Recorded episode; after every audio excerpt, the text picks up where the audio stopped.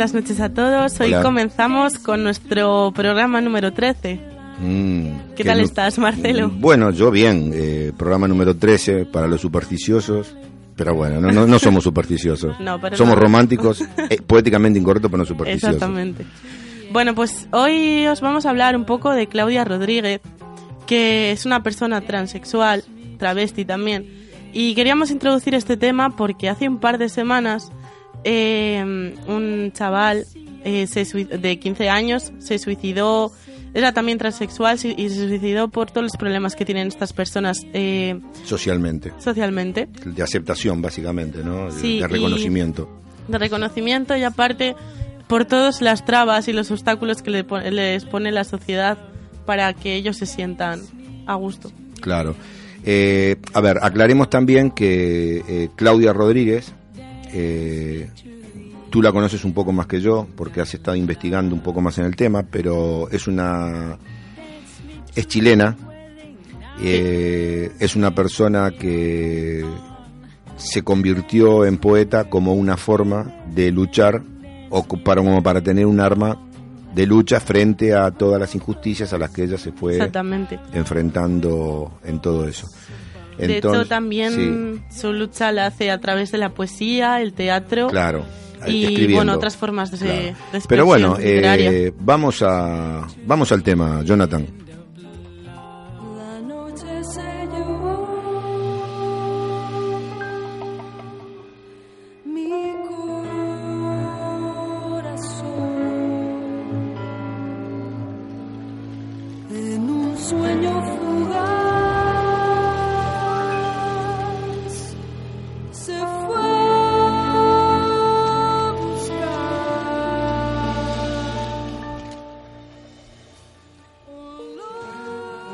Bueno, eh, Claudia Rodríguez se presenta como la hija travesti de generaciones de mujeres analfabetas. Eso es un poco su, ¿no? Ella dice que escribe para sacar todo ese desgarro y para llegar a otras personas transexuales, para nombrar aquello que no se nombra, ¿no? Su poesía es honda, es muy dolorosa, es hipnótica y hay en ella mucha ira, pero también una pulsión profunda por escoger las palabras adecuadas, esas palabras que sacudan, ¿no? que obliguen a la, a la reflexión, básicamente. Hay un comentario que dijo Claudia Rodríguez que, bueno, define lo que acabas de, de explicar y que dice, mi cuerpo ha servido para la pobreza, para el frío y para la muerte. No tengo ese miedo. A ese miedo lo nombro porque siempre está ahí como el frío. Hielo de mierda, país de mierda, historia de mierda. Ustedes no saben de lo que hablo porque no son travestis. Eh, yo creo que ser, tener, digamos, eh, esa condición humana, ¿no? Eh, porque claro, el, el- el mundo está pensado, por decirlo de alguna manera, para dos sexos, hombres y mujeres. ¿no? También está pensado para que los hombres y mujeres mm, procreen entre, o sea, procreen Sí, entre claro, sí y sí, sea eso y lo sí, correcto. Para que sigan siendo hombres y mujeres. Entonces, eh, lo que descubrimos ahora, creo yo, eh, y que entiendo de que es algo que va todavía va a costar mucho tiempo más de, de aceptar, ¿no? Es que toda la vida hubo eh, hombres que no se sintieron hombres, que, o sea, que, que se veían en un cuerpo equivocado y mujeres que se veían en un cuerpo equivocado. Claro, es que si tú te pones a pensar, somos muchas personas en el mundo y no todas somos iguales. No todas nos sentimos igual, no todas pensamos igual y esto afecta a todo. Ya no solo a las ideas, o lo que, sino a la orientación sexual y a cómo te sientas tú por dentro. Y tú no puedes encasillar a todas las personas en un mismo grupo. No, no, porque además eh, eh, toda la vida existió, eh, y yo digo toda la vida porque bueno, yo ya tengo unos años y he vivido bastante y he visto de todo, siempre existió una estigmatización del diferente. Ya no del diferente sexualmente, sino del diferente en todos los aspectos, ¿no? Del que tenía una minusvalía, o el del diferente de color, ¿no? Yo qué sé. O los- ya simplemente hablando de, de personas que a lo mejor estudian más, ya simplemente por ser un empollón. La palabra empollón la gente lo ve mal. A mí me encanta que me llamen empollona porque Sí. yo me preocupo por los estudios. Tú eres empollona. Sí. Qué mal. no, para nada, está muy bien. Este, tampoco, claro, porque así de esa manera no te vas a pasar 20 años en la universidad, vas a salir en el tiempo. Pero bueno, eh, yo creo que eh, le hace mucho bien a la sociedad y al, digamos, y a este, a estos grupos de personas, ¿no? Que necesitan encontrar, obviamente, una manera de, de poder estar en la sociedad sin tener que rendir cuentas ni tener que esconderse. Es que el problema es ese, es que parece que tienen que rendir cuentas o que tienen que... mm, no sé, o sea, es una situación muy complicada, la verdad. Y bueno, aclaremos que ni Marcelo ni yo somos expertos en esto. No, no, no, no. A ver, yo, para mí, son todas estas son cosas muy nuevas. Lo que pasa es que, bueno, yo intento ser eh, comprensivo frente a todo este tipo de cosas, porque aparte yo sé que son cosas que existieron toda la vida. O sea, no, es nuevo, ¿entiendes? Y, y es que no se tienen ni, ni, ni que tachar de anormal, ni de raro, ni de nada. Simplemente son personas como nosotros. Claro, O sea, que sienten diferente o que tienen... Todos somos personas, Claro. todos somos iguales. Entonces, claro, esta chica, eh, Claudia Rodríguez, que eh, es nacida en una familia muy humilde, eh, la- se ve atravesada, o sea, obviamente ella nace varón, ¿no? O sea, Eso es. nace como, como un chico, ¿no? Su vida, claro, se ve atravesada por la incomprensión. Si estamos hablando eh, de Sudamérica, estamos hablando de Chile, eh, que no es precisamente de las sociedades más avanzadas mm, dentro de lo que es Sudamérica. Por ahí en Brasil no hubiera sido tanto problema, ¿no? Como es en Chile. Eh, estamos hablando de estratos bajos de la sociedad, o sea, gente humilde. Sabemos que allí este tipo de cosas son más eh, o menos aceptadas, ¿no? Y a día de hoy también hay países pobres donde sigue pasando, vamos, Sí, eh, sí. que, a ver, son de ostracismo, o sea, de, de, de ocultarlo totalmente y, o de vergüenza, ¿no? o de lapidar a la gente. De lapidar a la gente. A ver, claro, no, no, no, sin lugar a dudas.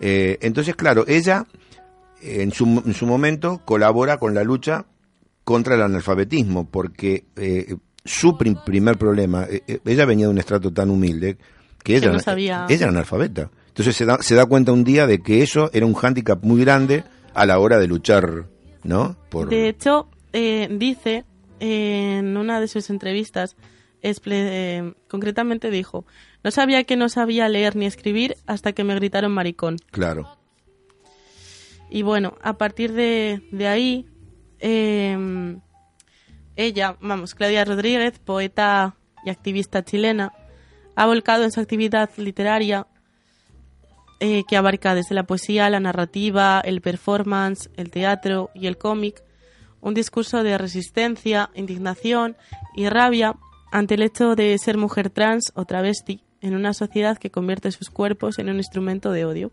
Claro, sí, sí, sí, lo que hablábamos al principio, ¿no? Lo que decíamos recién.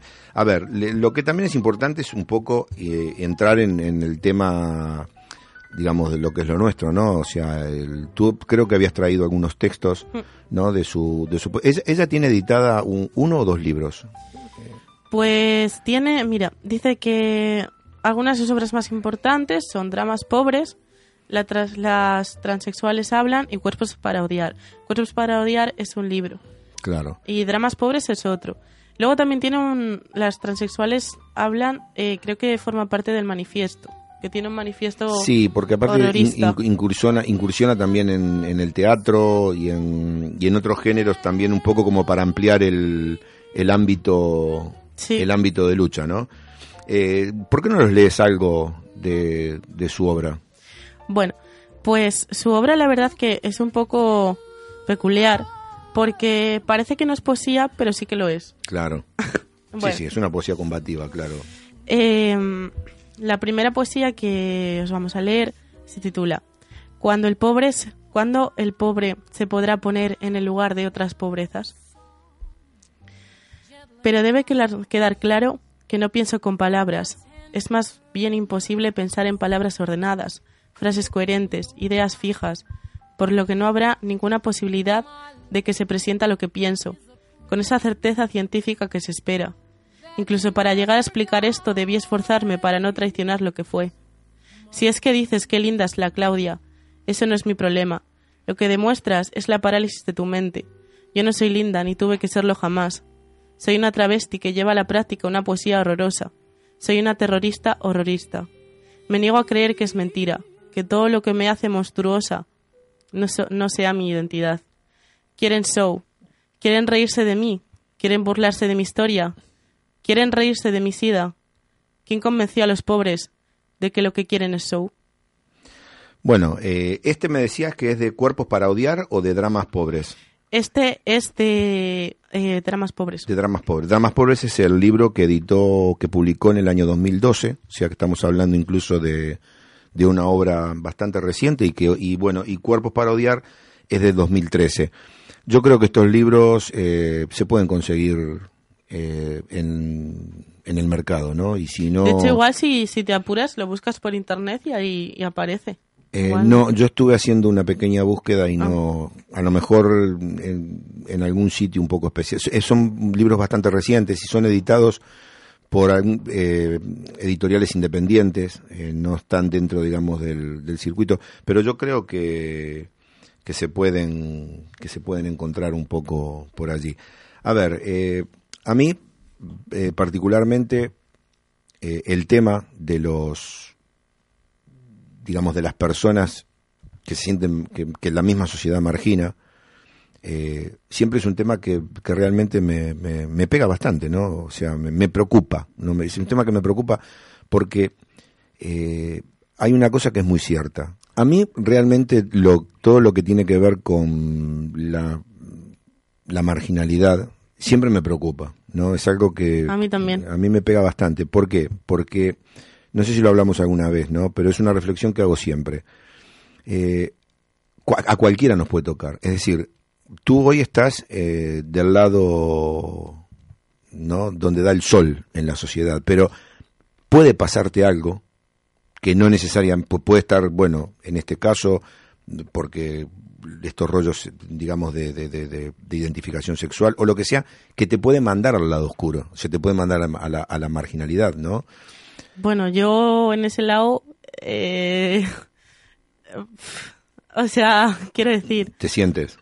a ver, yo me siento muy a gusto como, eh, con como soy y tal, pero al ser del colectivo LGTB. Creas que no, a ver, mm, quien lo tiene más complicado son los transexuales, pero las demás personas también. Claro, eh, pero por eso te digo que, o sea, el hecho de, de- de caer en ese, en ese Y el lado. problema, perdón, Sí, no, no, dime. el problema es ese, que es lo que dice Claudia Rodríguez, que eh, entre, o sea, entre, po- entre pobres mm, hacemos distinciones y no debería ser así. No, no debería ya bastantes ser así. distinciones hacen los de arriba. No debería por ser así. Pero bueno, yo creo que en este tipo de, de situaciones lo que se necesita es, obviamente, seguir batallando para Sí. ir logrando mm, paso a paso las mejoras que vayan generando mejores condiciones de vida para toda la gente, ¿no? Y mucho apoyo. y mucho apoyo, claro, y, y obviamente eh, es una tarea que no es un tema que no se resuelve de un día para el otro, esto está claro, ¿no? Esto puede llevar eh, muchísimos años, porque además mientras van ocurriendo estas cosas van a ir apareciendo otras que se van sumando al... al Sí, pero, o sea, tienes razón, eso es como todo. Eh, ¿Cuántos años de lucha lleva el feminismo? Y aún así, a día de hoy, bueno, el feminismo yo creo que es bastante bastante moderno, el, el feminismo... pero lleva ya unos años, ¿eh? Como feminismo, no sé. O sea, o sea la que las lucha- mujeres la han lucha de las mujeres, digo. Sí, la lucha de las mujeres lleva muchos años, porque bueno, si hablamos por ejemplo del voto femenino o todo ese tipo de cosas, claro, a lo mejor nos estamos Y remontando. así, aún así, a día de hoy siguen existiendo diferencias. Claro, ¿sabes? pero yo lo que te digo que es bastante nuevo es eh, la lucha eh, como de estos colectivos eh, haciendo piña, digamos, ¿no? Por ejemplo, tú decías, el colectivo LGTB, eh, esto es nuevo, o sea, las siglas LGTB, ¿cuánto tienen? ¿15 años? ¿20? Pues no sé exactamente, pero yo... yo- creo que el problema era que... Yo no recuerdo que, la, que, que, que estos colectivos estuvieran unidos. Antes estaban, sí, estaban las lesbianas por un lado, que iban a por allí, estaban los homosexuales por el es otro. que yo creo que el problema era de antes, que es que ni siquiera se podían reunir porque o bien les mataban, o bien les pegaban, o Claro. bien cualquier cosa. Claro, y si nos remitimos a épocas muy antiguas, ya encontramos, bueno, que eran perseguidos y, obviamente que se Sí, los- es que eso es. Pero bueno, eh, vamos a pedirle a nuestro jefe técnico que nos ponga una canción, así podemos beber un poco de agua y respiramos.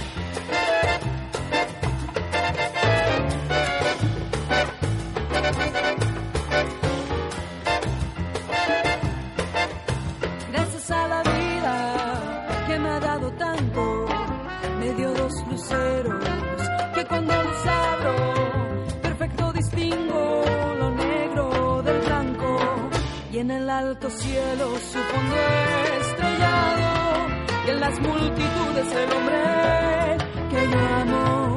Gracias a la vida que me ha dado tanto, me ha dado el oído que en todo su ancho graba noche y día grillos y canarios, martillos, turbinas, ladridos, chubascos y la voz tan tierna de mi bien amado.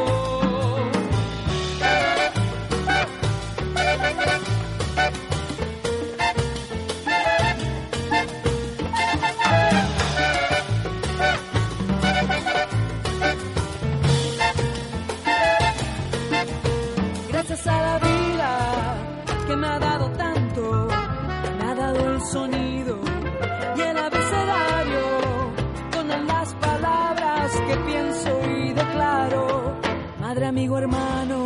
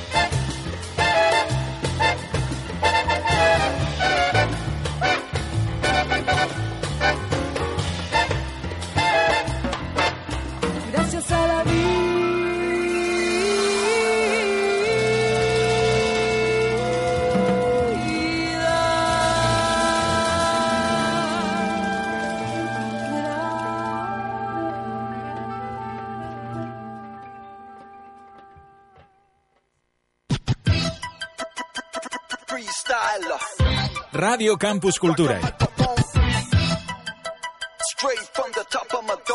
A Radio da Diversidade.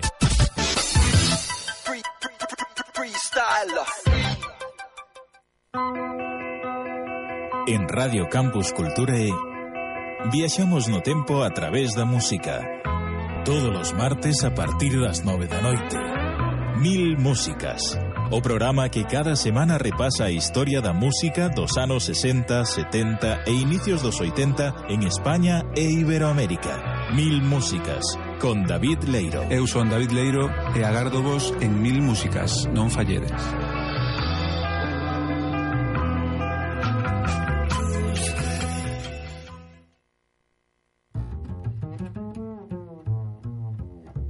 Por la blanda arena que lame el tu pequeña huella no vuelve más. Un sendero solo de pena y silencio llegó hasta la Una vez tomado un sorbito de agua.